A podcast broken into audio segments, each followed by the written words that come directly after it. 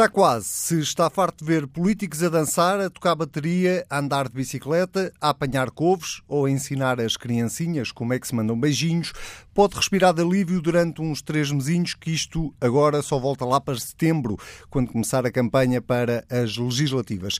As eleições europeias são já este domingo e os partidos estão por esta hora a queimar os últimos cartuchos no apelo ao voto. Quem ganha quem perde é o que vamos ficar a saber dentro de pouco mais de 48 horas. O que sabemos para já é o que nos mostram as sondagens e elas são mais ou menos unânimes quando apontam para uma vitória do Partido Socialista. Será? E se o PS ganhar, a que distância fica do PSD? E que PSD sairá destas eleições europeias? O Bloco de Esquerda sobe? E o CDS? O PCP, já se sabe, ganha sempre. E será que o Aliança e o PAN conseguem mandar alguém para Bruxelas? Tanta coisa que eu tenho hoje para perguntar aos meus gurus do comentário político. Neste Bloco Central, especial Eleições Europeias, vamos ainda olhar para o resto da Europa e tentar perceber se, no final, a União vai ficar mais europeia ou, pelo contrário, se a desunião nos vai tornar a todos menos europeus. As ameaças são mais que muitas e é por isso que nestas, que são consideradas por muitos as eleições mais importantes da história da Europa, é muito importante que todos nós vamos votar. Eu, o Pedro Marcos Lopes e o Pedro Adão e Silva vamos seguramente, não vamos juntos, mas vamos seguramente votar no próximo domingo. Sejam muito bem-vindos uh, a este Bloco Central que vai nascer e uh, morrer hoje mesmo, porque amanhã, sábado, é dia de reflexão. É verdade. Mas, eh, mas é um bloco central que Essa vai. coisa de borboleta não me agrada nada, quer dizer, uma coisa muito fugaz. É, mas vamos olhar, mais do que para estas duas semanas de campanha, vamos olhar se calhar já para domingo e para o dia seguinte a estas eleições europeias. Vou começar por ti, Pedro Marcos Lopes, para te desafiar a colocares um bocadinho no papel que tu cumpres às segundas-feiras à noite, em que fazes prognósticos depois do jogo. Neste caso, faz lá um prognóstico antes do jogo e diz-me se acreditas que a tendência que as sondagens têm demonstrado que o Partido Socialista vai mesmo ganhar estas eleições eh, vai mesmo acontecer. Mas é raro uma. É raro, não, eu não me lembro. Portanto, acho que, aliás, não é, por, não é por eu não me lembrar que nunca aconteceu, mas eu acho de facto que nunca aconteceu que as sondagens eh, se enganassem tanto, sendo esta a diferença, não é? Portanto, eu tenho poucas dúvidas que domingo. Em relação ao vencedor, não é? Em relação ao vencedor, as claro. nas não, últimas europeias não, não, não, Pedro. enganaram-se bastante. Sim, Pedro, em relação ao vencedor, quer dizer. E aliás, normalmente isso acontece porque são, são, são números, são números bastante grandes e, e a recolha e mais. Bom, mas esta diferença indica que indicia de uma maneira muito forte que o PS vai, vai ganhar as eleições. Uh, há aqui uma dúvida em relação ao PSD é quão grande vai ser o tamanho, eh, o tamanho da derrota, digamos assim, a distância. E achas que e o PSD depois... nestas, eh, na noite eleitoral perdendo, assumindo que esse cenário de derrota para o PSD uh, eh, se confirma, uh, achas que o discurso do Rui Rio vai ser um bocadinho o discurso do Partido Comunista, que é, vai ganhar em qualquer circunstância? Não, acho que não. Aliás, deixa-me deixa contrariar, porque o Partido Comunista nas últimas eleições autárquicas não teve esse, não, nem, não teve, era aí era um bocadinho... completamente impossível, era impossível. Ter, ter esse discurso e, e, de facto não o teve. Não, eu acho que já está a preparar, eu acho que o PSD já está a preparar uh, o cenário de um resultado mau. Eu ouvi, uh, salvo erro, quinta-feira, foi quinta-feira, o Paulo Mota Pinto dizer: bom, se subirmos dois ou três pontos em relação às últimas europeias, dando como uh, número fiável que eh, o PSD teria tido 20%, porque concorreu o PSD, como sabes, com o PSD CDS. concorreu com o CDS, fazia essa separação e como chegava ao número possível de 20%. Somar e, e não é? Mas, mas, vamos, vamos aceitar. Vamos aceitar que se o PSD tiver 23% ou 24%, subiu 2 ou 3%, 2 eh, ou 3 pontos, ou 4, em relação às últimas uh, autárquicas, em relação às últimas europeias. É uma conta que não se pode fazer assim. E eu acho que o Paulo Mota Pinto e o PSD, dizendo isto, já estão a antecipar o que aí vem. O, o, que aí vem e a tentar reverter isso, dizendo que isso não é um resultado assim tão mau. É um resultado mau. Se assim for, eu não sei qual é que vai ser o resultado, mas uh, se assim for, é um resultado mau. Repara, há, há, temos que ponderar aqui duas situações. Em primeiro lugar, as últimas europeias, o PSD estava no governo depois de uma depois não, ainda durante uma austeridade violenta e, e teve esse resultado. E nós também sabemos que as europeias, mal ou bem, infelizmente, particularmente neste momento, eh, eh, as europeias servem para castigar o governo, dizem muito mais, eh, os votos são feitos muito mais em função da situação do país e da conjuntura nacional. Ora bem, e nessa altura seria normal que o PSD tivesse esse resultado mau, como teve.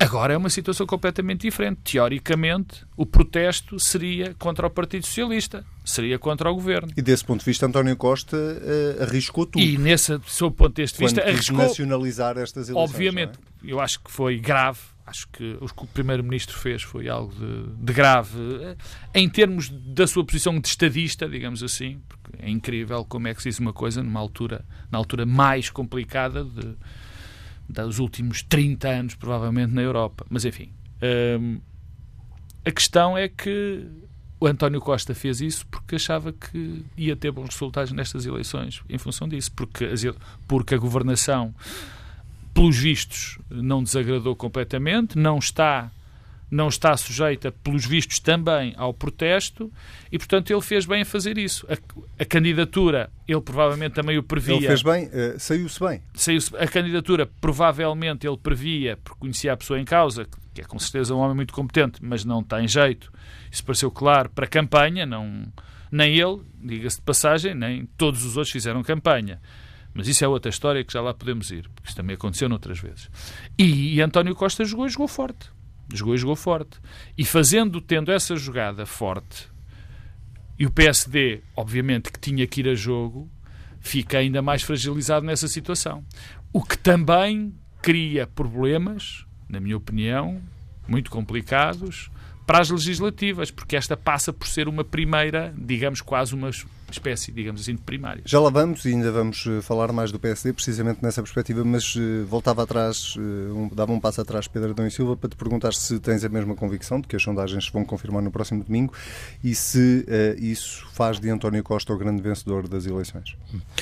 Bom, eh, eh, eu acredito nas sondagens, eh, mas a tua pergunta sobre a confirmação implica que eu diga uma coisa que, nunca é demais sublinhar. As sondagens são um retrato de um determinado momento, não são uma projeção sobre comportamentos futuros. Um, e, e, portanto, o conjunto de sondagens, que já é muito robusto, porque se nós fizermos uma média e somarmos as várias amostras das vários institutos de sondagens eh, que foram feitos, em particular nos últimos 15 dias, eh, tudo aponta num determinado sentido. Eh, mas uma coisa é aquilo que é o retrato do momento em que as sondagens são feitas, outra é a projeção no domingo. E é uma coisa que nós sabemos, aliás, das europeias eh, anteriores, das várias eleições anteriores. Eh, as sondagens têm mais dificuldade em acertar nos resultados nas europeias, porque a abstenção é altíssima. Nas últimas foi 66% e será certamente superior no domingo, porque há um milhão de pessoas acrescentadas aos cadernos eleitorais, os imigrantes, e portanto isto dificulta muito o trabalho, porque é diferente as pessoas receberem um telefonema e dizerem quem é que vão votar, ou disponibilizarem-se para sair de casa e ir votar efetivamente no domingo. E aí a mobilização e a desmobilização dos vários partidos e dos vários campos é decisiva. Para dizer o quê? As sondagens erraram como? As sondagens em eleições europeias passadas eh, tiveram sempre tendências, ou seja, eh, as sondagens com 15 dias antes das eleições foram diferentes das sondagens na última semana e o resultado eleitoral de domingo foi diferente. Mas o que aconteceu sempre foi um intensificar da tendência que já vinha de trás. Eh, se nós olharmos, por exemplo, para as de 2014, o Partido Socialista vinha em queda, teve 40% na média das sondagens, estou a utilizar os dados que o Pedro Magalhães coligiu, vinha com 40% na média das sondagens 15 dias antes das eleições, na última semana está em 36%, chega à noite eleitoral e tem 31,5%. Uh, uh, o PSD está também em queda, a, a, a coligação PAF tem 33, 30 e acaba com 27,7. Se nós olharmos para estas sondagens agora e fizermos o mesmo exercício, o que é que nós temos? Temos estabilidade do lado do PS.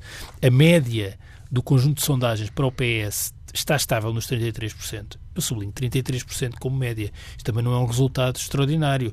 O PS nas legislativas de 2015 teve 32,30%, portanto é aqui um pequeno crescimento é, marginal. O que é que também... É um bom resultado para umas europeias depois desta governação, certo. é o que o histórico nos diz, não é? A governação eh, tem elementos muito positivos do ponto de vista do emprego e da não, economia não, não, eu... que deviam levar a algum crescimento. Não, Pedro, deixa-me interromper. O que eu digo é o nosso histórico dos resultados das europeias são sempre mais penalizadores para o partido do governo, mesmo Sim, em alturas. mais penalizadores por relação às eleições legislativas claro, mais próximas. Claro. E, portanto, eh, eh, mas eh, António Guterres em 99 teve um resultado elevado.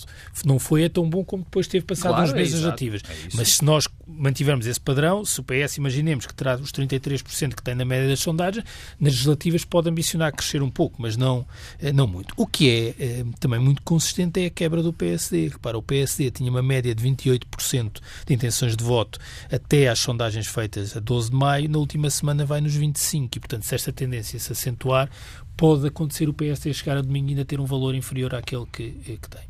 Isso é relevante porque significa que eh, nós, eh, por vezes, esquecemos, até por força da dinâmica comunicacional e daquilo que é o comentário e a nossa fixação com o evento político daquela semana ou a crise interna num partido à qual ninguém atribui grande importância, eh, esquecemos que, se calhar, os fatores estruturais que explicam que o conjunto da direita em Portugal tenha dificuldades de crescer se mantenham todos inalterados.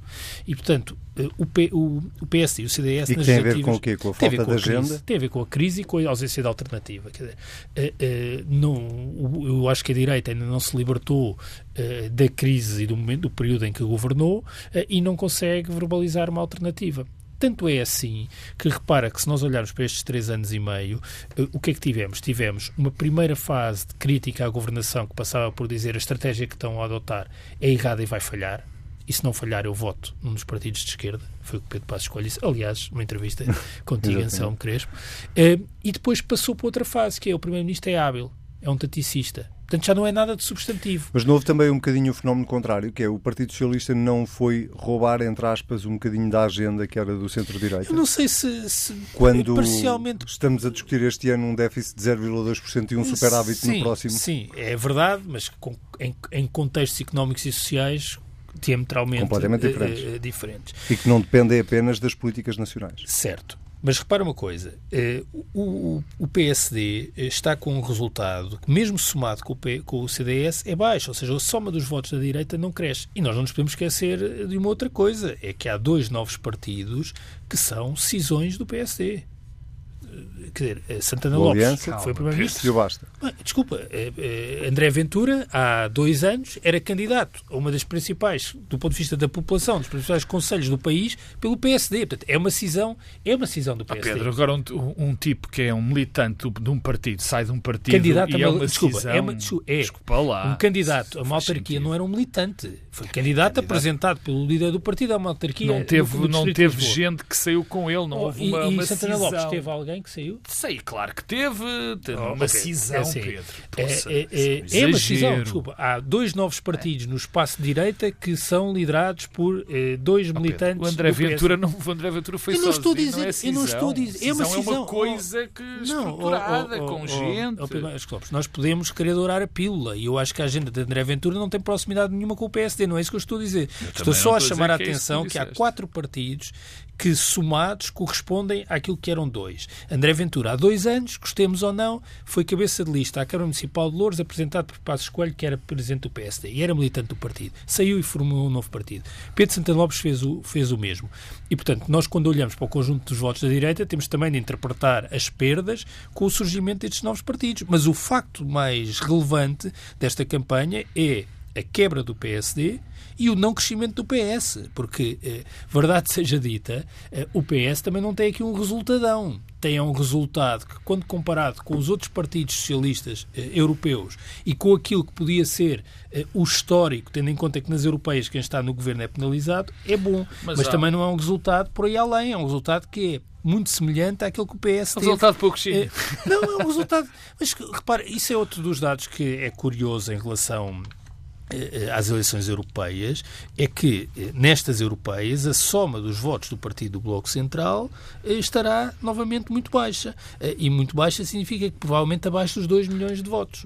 E isto, com outra coisa que, só para encerrar e para voltar uhum. ao tema das sondagens, que torna as sondagens mais difíceis, é porque nós começamos a ter muita dispersão de votos em pequenos partidos Uh, isso é também mais difícil de apanhar nas sondagens. Não sabemos até que ponto não há algum voto silencioso em alguns Mas achas que vai acontecer, eh, vai, esse fenómeno vai acontecer nestas eleições? Não, Ou seja, as sondagens neste momento uh, apontam no limite que o PAN possa eleger, hum. algumas também apontam que o Aliança possa vir a eleger. Sim.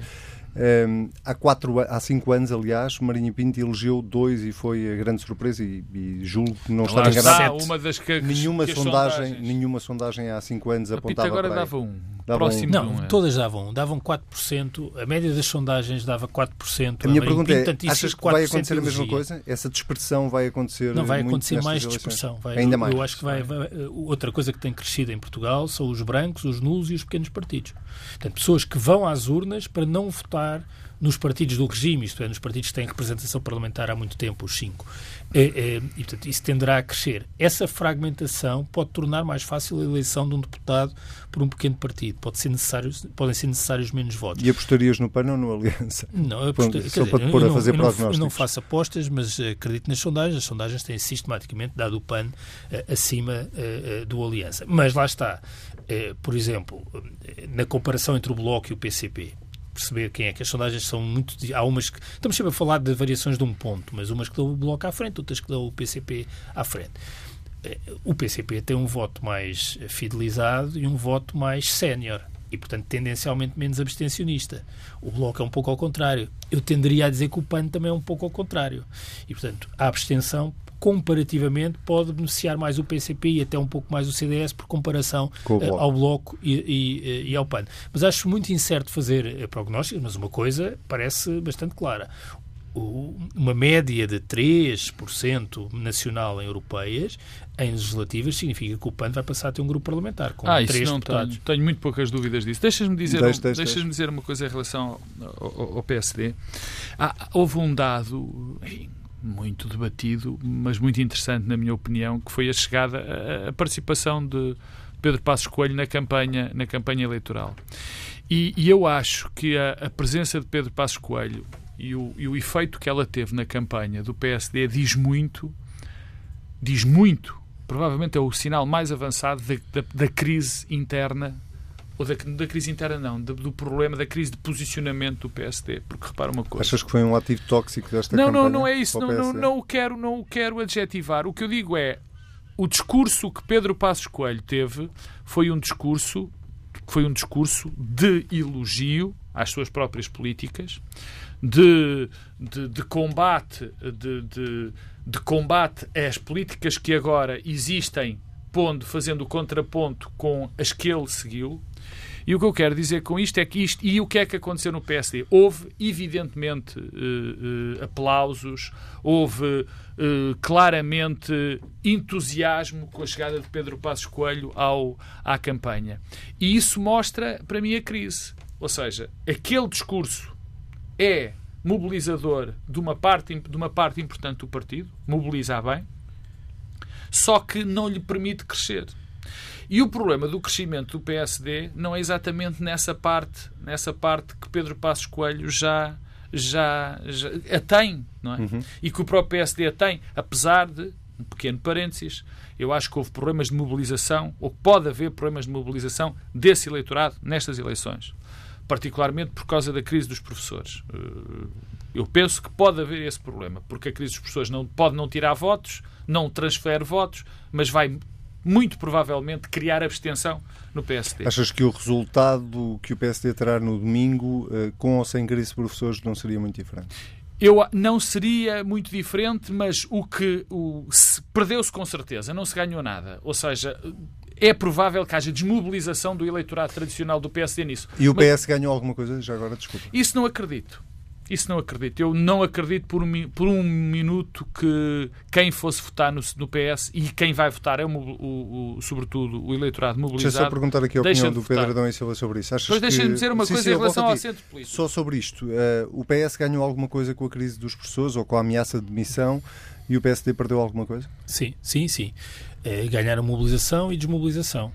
Uh, os dados das sondagens também mostram isso. Uh, independentemente da posição que as pessoas têm em relação ao princípio, uh, o que ficou claro é que a avaliação que os eleitores do Bloco e do PC fizeram em relação à posição do Bloco e do PC é de grande concordância. O, a avaliação que os eleitores do PS fizeram em relação à posição do Governo é de enorme concordância.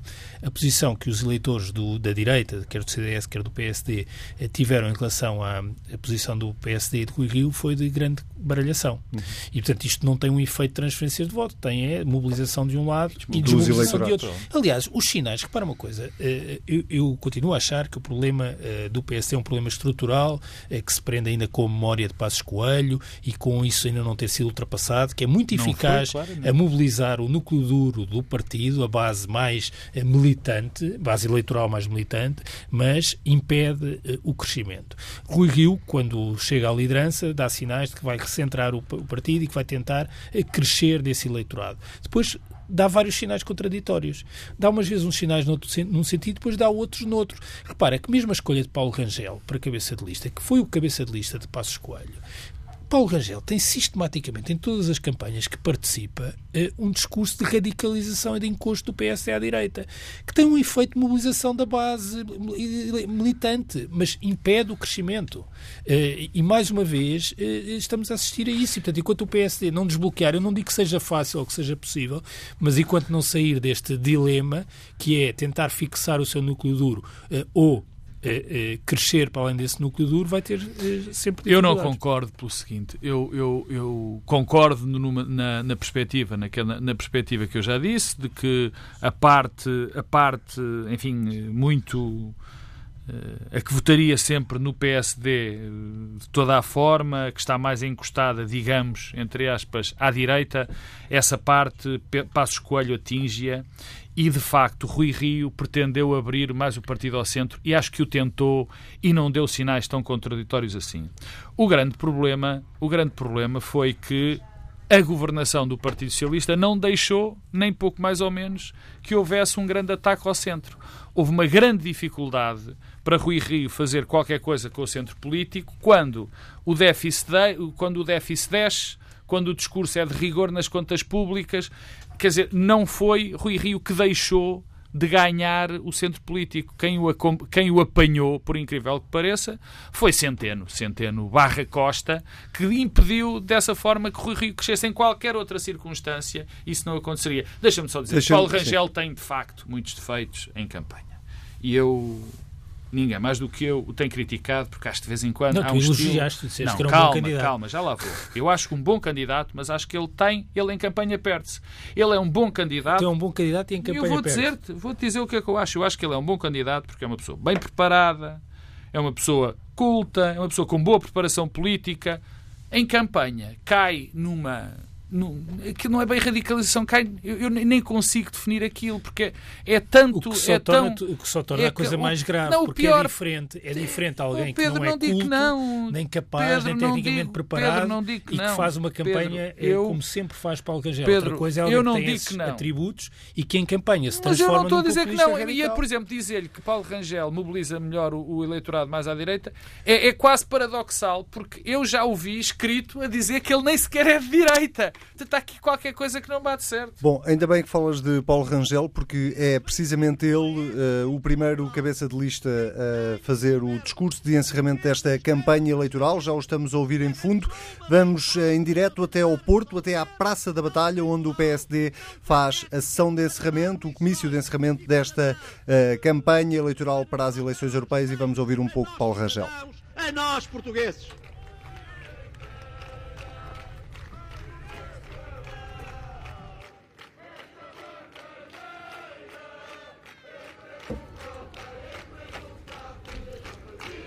Claramente uma plateia muito animada. Amigos, que fique pois claro que nós temos hoje um investimento público depois de três anos e meio de António Costa, sempre muito abaixo do investimento público durante o tempo difícil da Troika.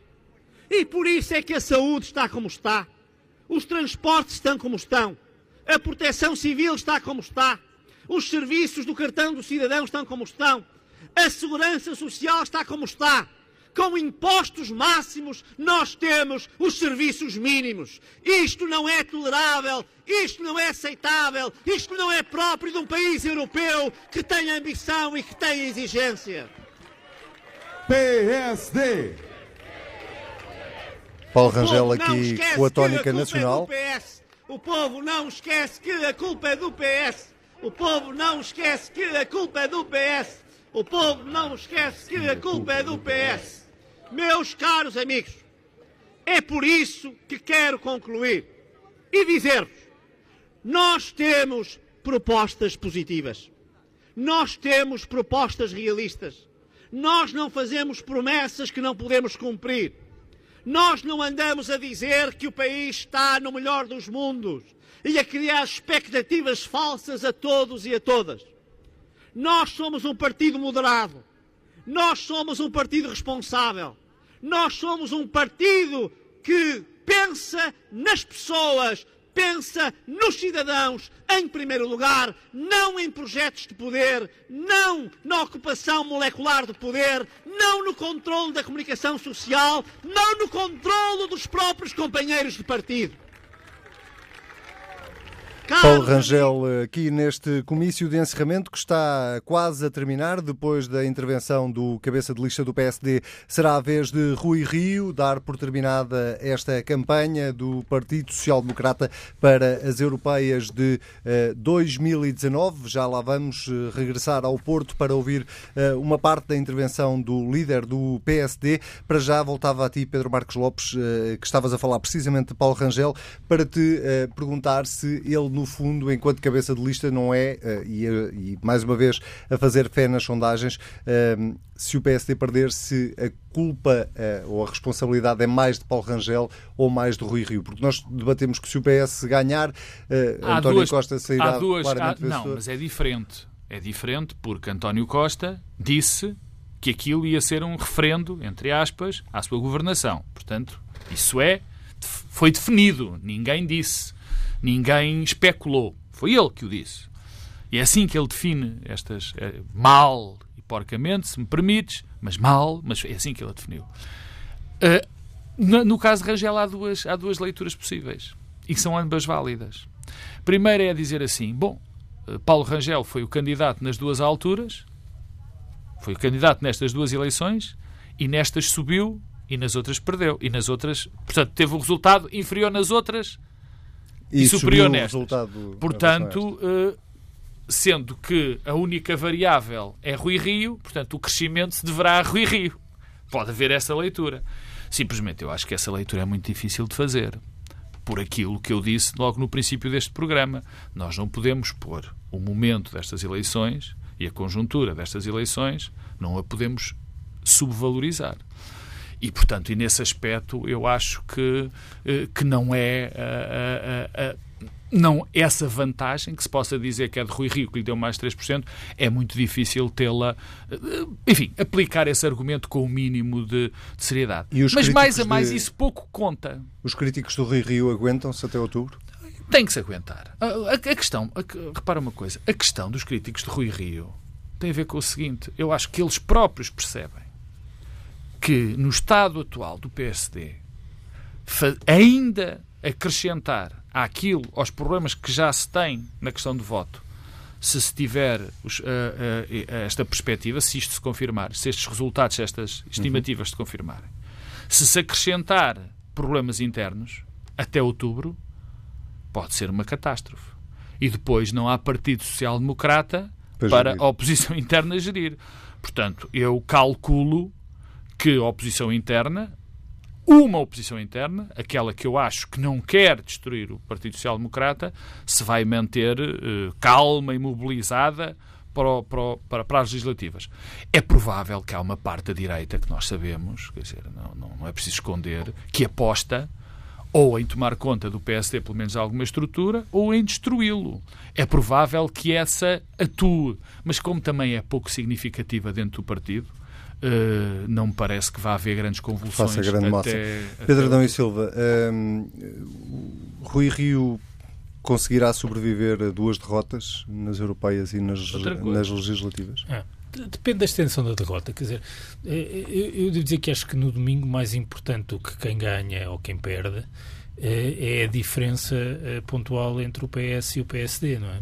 Isso, mesmo que o PS mantenha aquilo que foi o seu resultado nas últimas legislativas, portanto, do ponto de vista da percentagem, é diferente ter 33% uh, e ficar a 8 pontos uh, do PSD, ou ter 33% e o PSD ficar a 2 ou 3 pontos. É a diferença entre uma vitória e pouquinho? Claro. Uh, ou uma vitória só? É essa, essa diferença. e, portanto, é isso que também vai estar em análise, mas não me parece que algo de substantivo mude nestas europeias. Quer dizer, podem ser uma rampa de lançamento para as legislativas e, e isso é também importante perceber, porque nós passamos a ter esta realidade que é os blocos, isto é o bloco de direita e o bloco de esquerda, eh, perceber qual é a soma dos votos do bloco de direita eh, e no bloco de esquerda, eh, em partidos que têm eh, viabilidade de eleger eh, deputados, isso por um lado, e por outro a diferença entre os dois partidos.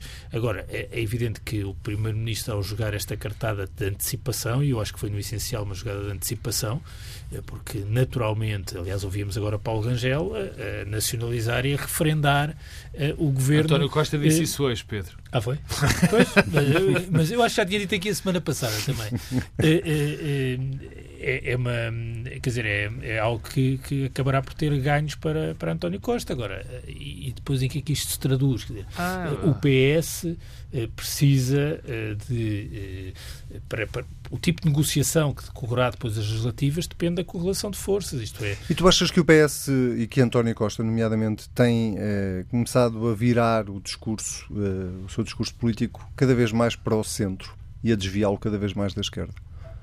Eu, eu, acho que aí é mais uma questão de expectativas, ou seja, criou-se aqui uma expectativa uh, em Portugal há uns há três anos e meio de que uh, o PS, ao uh, alcançar este acordo parlamentar com os partidos à sua esquerda, ia se esquerdizar Uh, não sei de onde é que vinha essa ideia, quer dizer, uh, então o Presidente Cavaco Silva na Pode altura ter a ver com os gringos.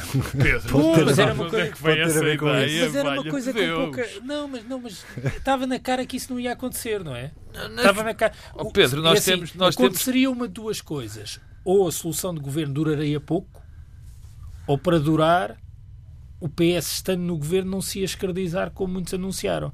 Eh, eh, essa tensão no sentido da escravização tenderia a levar ao fim do governo e não a ser uma solução de governo. Estou a perguntar isto até por causa da, da, enfim, do episódio que houve esta semana, do discurso de Pedro ah. Nuno Santos versus o road trip que António Costa andou a fazer pela Europa e que vai voltar a fazer da próxima Sim. semana. Já agora, ele na terça-feira vai, vai estar a almoçar Sim. com Macron novamente e com. Uh, Isso é uma questão interessante. A questão da, da, das coligações, não é? A questão das coligações e a questão do há dois PS, ou há dois Antónios Costa, se quisermos. Uh, há um em Portugal que tem um discurso e há outro na Europa que tem outro discurso e que tem outros aliados, ou que anda à procura aparentemente de outros aliados. Tu vês as coisas é assim? Não, acho que é sempre o mesmo que tem o, o propósito que é partilhado nas duas, uh, nos dois uh, locais, que é, é garantir estabilidade e condições de governabilidade. Eh, e talvez esse seja o equívoco daqueles que olham para aquilo que são uh, as posições de António Costa de uma forma diferente, uh, porque me parece óbvio uh, que a solução que é seguida em Portugal não é transferível para a esfera europeia, ou seja, nós não vamos eleger uma comissão com um acordo entre partidos socialistas e partidos liberais. De, de, esquerda, não, à ah, esquerda. De esquerda. Ou seja, não, não há uma maioria para essa coligação. E, portanto, é preciso formar uma maioria na Europa olha, que desde logo que, por exemplo, eh, que torne possível que o Sr. Weber não é Presidente da Comissão. Eu acho que esse é mesmo um propósito importante. E é, e é esse o propósito de António Costa. Mas não, é, e, e, portanto, mas não, mas não era é, é- exatamente essa a, a, a, linha da carta de, de António Costa, da, da, carta das declarações de António Costa a Macron. Não, não, não era exatamente.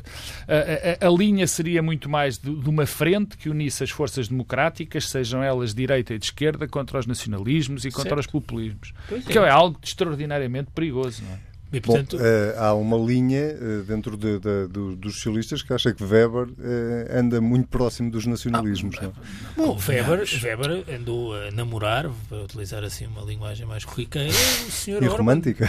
O senhor Orban durante muito tempo e, portanto, não sei... Foi uma tentativa de segurar. Foi como ele. Não é que eu seja um fã de Weber, mas, não, mas nós temos que ir ouvir um bocadinho de Rui Rio, mas a minha pergunta, e gostava que, que, que fosse esse ponto, a minha pergunta é se o cenário cenário de uma aliança PS-PSD depois das legislativas, ehm, se te faz algum sentido Uh, tendo em conta uh, aqueles que acham que António Costa de facto está com um discurso mais moderado. Não, Digo que não, acho, porque nós éramos já despedidos. O que, eu acho, o que eu acho que faz sentido é que António Costa vai tentar ter a máxima votação possível e isso vai condicionar a estratégia de uh, alianças, inclusive ao ponto de se ficar de facto não muito distante de uma maioria absoluta, não se, nem sequer haver um acordo formal com nenhum ah, partido sim. e portanto isto ser uma, uma negociação ser à um, vista. uma espécie de segundo governo de António Guterres sim, ou e, portanto, de José Sócrates. Não, será mais um governo de Cavaco qualquer, Silva com qualquer, menos votos. Qualquer cenário é, é, é, muito imprevisível, depende mesmo da correlação de forças.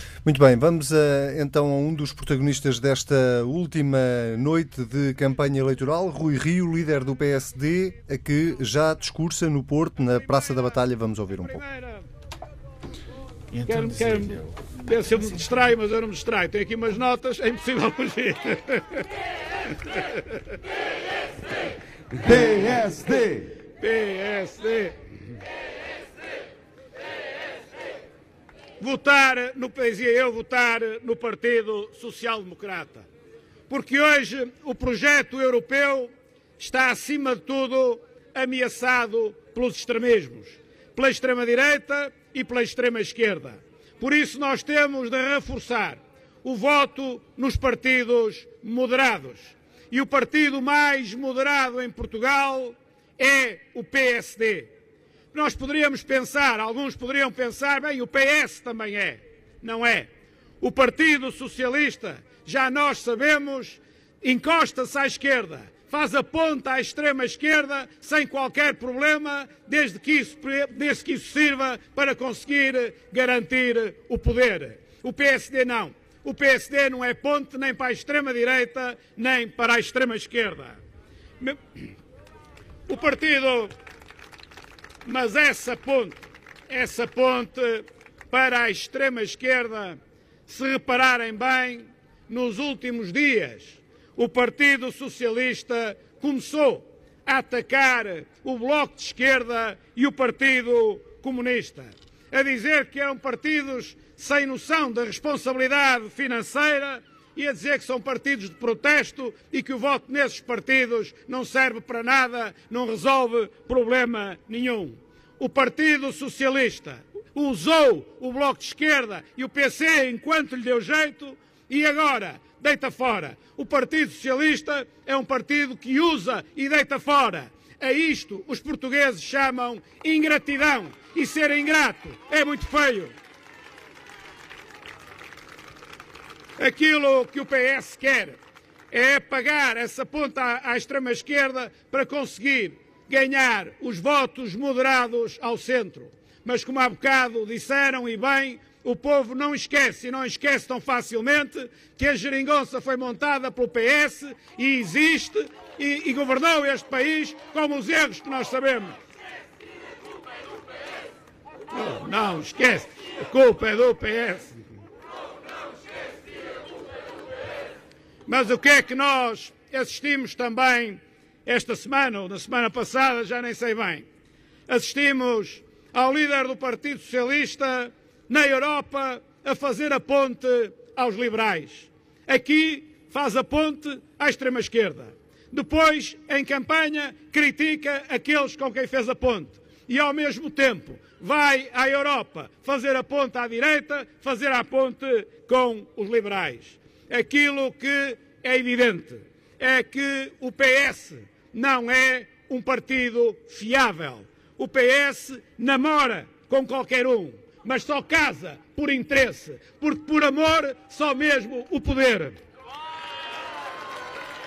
PSD, PSD.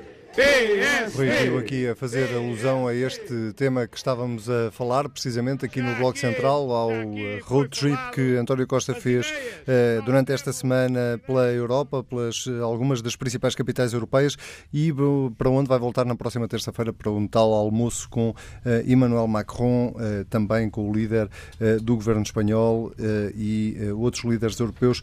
Vamos, estamos mesmo a terminar, Pedro Marcos Lopes e Pedro Adão e Silva, vamos fazer aqui aqui uma espécie de ponto de situação sobre eh, não só a perspectiva nacional destas europeias, mas sobretudo aquilo que do ponto de vista europeu elas significam. Começo por ti, Pedro Marcos Lopes. Que ameaças é que eh, a Europa enfrenta a partir de segunda-feira, depois destas eleições europeias, sobretudo tendo em conta que eh, o fenómeno da abstenção, por exemplo, não é um fenómeno exclusivo português? Exatamente as mesmas que, que apresenta hoje. Nós temos um, há uma guerra aberta e que não é só uma guerra económica aberta à Europa o, o, espaço europeu, o espaço económico europeu é um espaço muito é, é, é, é, o nosso último bastião. E para, por exemplo, para a Rússia, para a China, para os Estados Unidos, eh, esse espaço uh, haver outro concorrente é, é do agrado que não haja, digamos assim, para eles. Portanto, há isso e, e isto tem muito a ver também com todos os movimentos populistas, com todos os movimentos, entre aspas, nacionalistas e de extrema-direita, chamemos assim, que, que está a acontecer. Também tem a ver com isso. Mas depois há fenómenos dos nacionalismos, populismos e outros que tais que não têm a ver com isso. Esses vão continuar, vai piorar. Nós já tivemos hoje um grave problema que, vai, que ainda vai agravar mais a, a, a, crise na Europa, é a demissão da, da Sra. Teresa May. Em resumo, deixa-me dizer-te isto. Andamos todos muito esquecidos, não somos só nós, a Europa inteira. Nós nunca tivemos uma época de tanta prosperidade, de tanta paz na Europa, de tão tamanho crescimento dos direitos sociais e de todos, de todos os direitos, todas as garantias. E estamos uh, uh, com a colaboração de todos, e agora não temos tempo para falar nisso. E andamos todos a colaborar na destruição do mais belo projeto que já, que já, que já houve na Europa. Pedro Adão e Silva, eh, vai sair uma Europa mais unida depois destas europeias ou temos que isso não aconteça? Não sei. Uh, depende muito daquilo que vai ser o crescimento do bloco eh, nacionalista e populista, do ponto de vista eleitoral, uh, de que condições é que vão existir para a formação de uma nova comissão e nós não podemos ignorar que, ao contrário do que o Pedro Marcos Lopes estava a dizer, visto Portugal, de facto, nunca, como se calhar em 2019, se viveu prosperidade e bem-estar económico, mas em muitos países do centro da Europa isso pura e simplesmente não é verdade. As condições materiais e de vida degradaram-se por relação àquilo que acontecia há 30 ou 40 anos e isso explica também a emergência de novas formações eh, partidárias. Há um declínio do nível de vida em muitos países europeus e das perspectivas em relação ao futuro, do sentimento de segurança económica e material. Há 40 é anos, Pedro. Há 40 e há 50, dos anos 50, dos anos 60, dos anos 70. Eh, eh, as condições materiais em muitos países do centro eram melhores do que são hoje. E, portanto, isso explica aquilo que se passa e é uma situação e uma paisagem política muito incerta, mas apesar de tudo, os sinais que, por exemplo, chegaram ontem das eleições da Holanda, que é a única que conhecemos as sondagens à boca da urna, vão no sentido da, da frente eh, pró-europeia ter tido melhor votação do que se esperava e, portanto, nós não sabemos o que é que vai acontecer em muitos outros países, nomeadamente nos mais significativos do ponto de vista da população, que são os que elegem mais eurodeputados. Muito bem, incógnitas que ficam para desvendar no próximo domingo, dia de eleições europeias. O Bloco Central desta semana fica por aqui. Nós vamos voltar-nos a ver precisamente no próximo domingo.